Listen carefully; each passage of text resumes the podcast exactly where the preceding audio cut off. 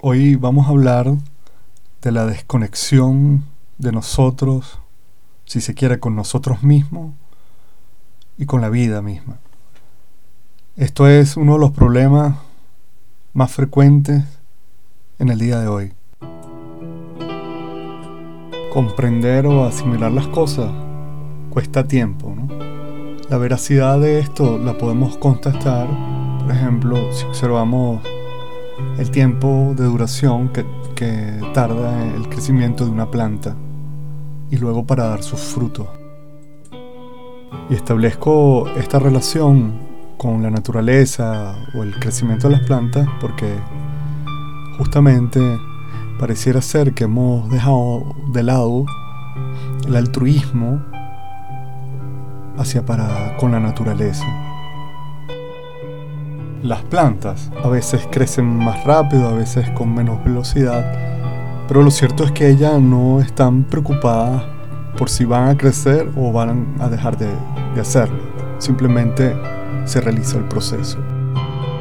De manera que, como altruistas que somos, considero que hay un aspecto allí que debemos fijar prestar atención y aprender de ello. Comprender que cada cosa posee un ciclo en su adentro, pero que además tiene un ritmo y un ritmo al cual debemos respetar.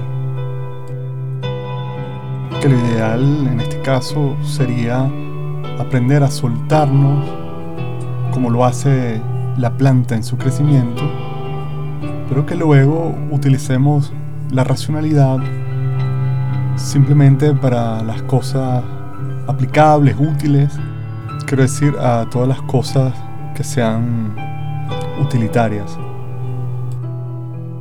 Y creo que así de esta manera podremos lograr un equilibrio perfecto, o por lo menos estaremos cerca de ello. Este mismo concepto o metáfora la comparación con el crecimiento armónico, relajado y natural de la planta, eh, lo podemos aplicar asimismo en los otros campos, fenomenología, fenomenología de, la, de la existencia.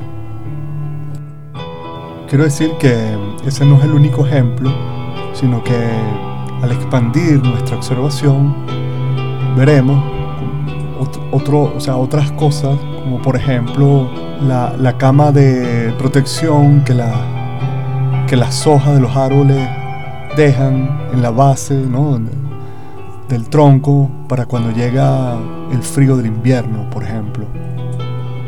Y en, estas, en estas cosas encontramos esa sabiduría y que la podemos traspolar a nuestra vida, a nuestra existencia, a nuestro modo operandi, nuestra forma de vivir, de actuar y de proceder.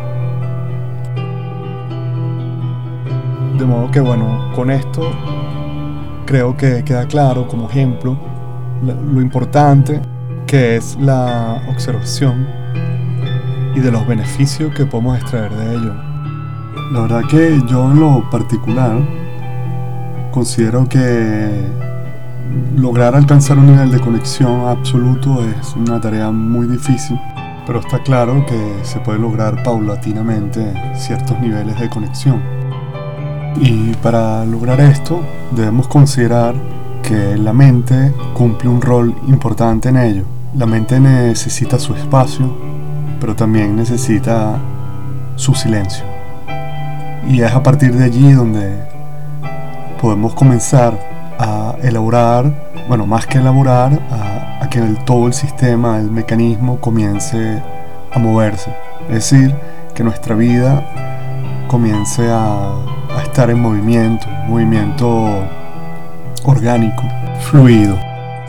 Evidentemente hay un recorrido que debemos transitar o ejercitar de una manera progresiva para ir abriendo ese espacio de equilibrio y control de la mente.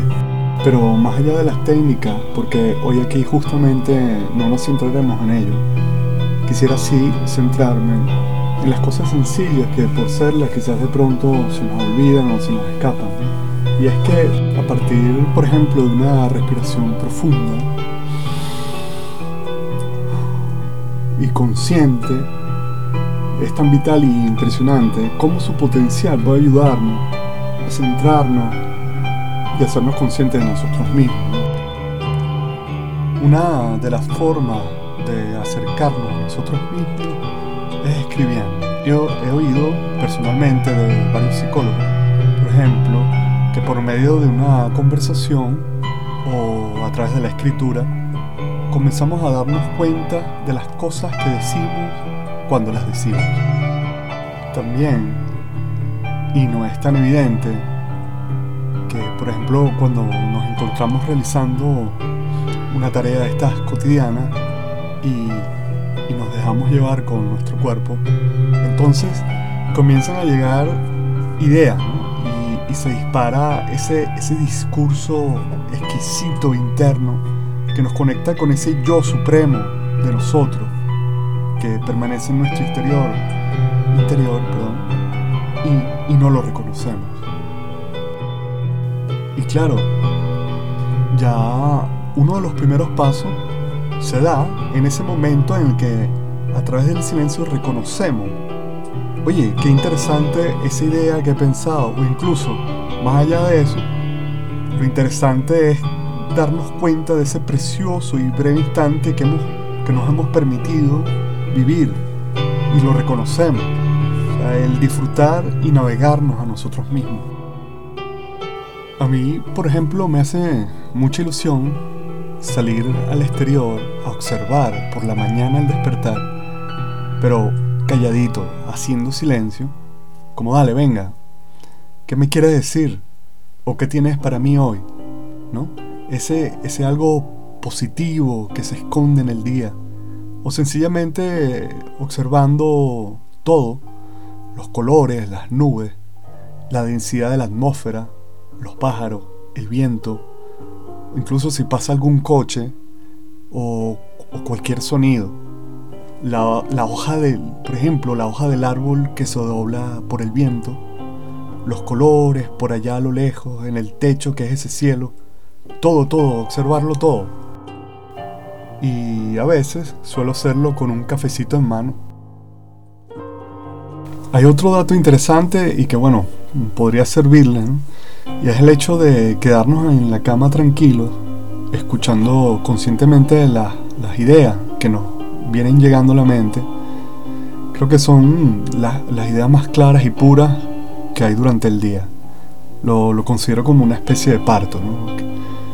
Porque la mente está completamente fresca y son cosas que vienen como del alma o sencillamente de algún curioso y misterioso lugar.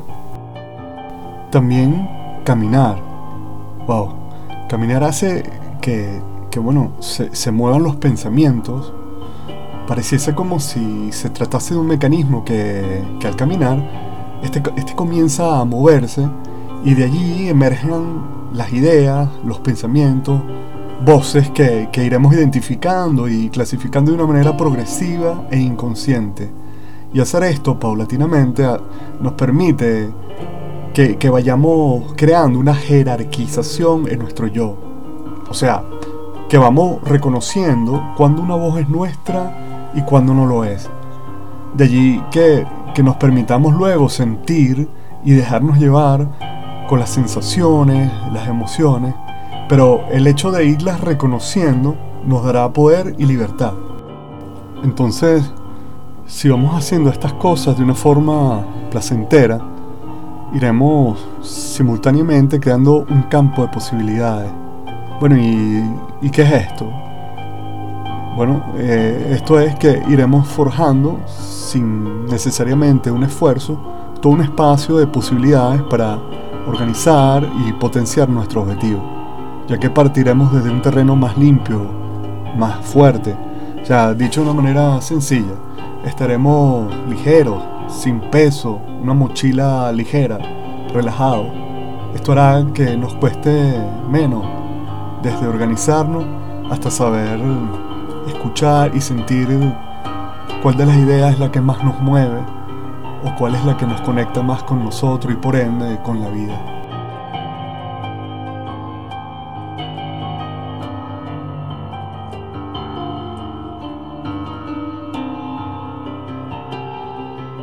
No desesperarse y recordar, como dijimos al inicio, que el crecimiento de la planta toma su tiempo, pero que a su vez hay una inteligencia por encima de nuestra razón que lo está moviendo todo en silencio, que nos acompaña alguna fuerza, alguna inteligencia que comienza a unir trozos, acciones, momentos que nos conducen al camino hacia nuestro objetivo.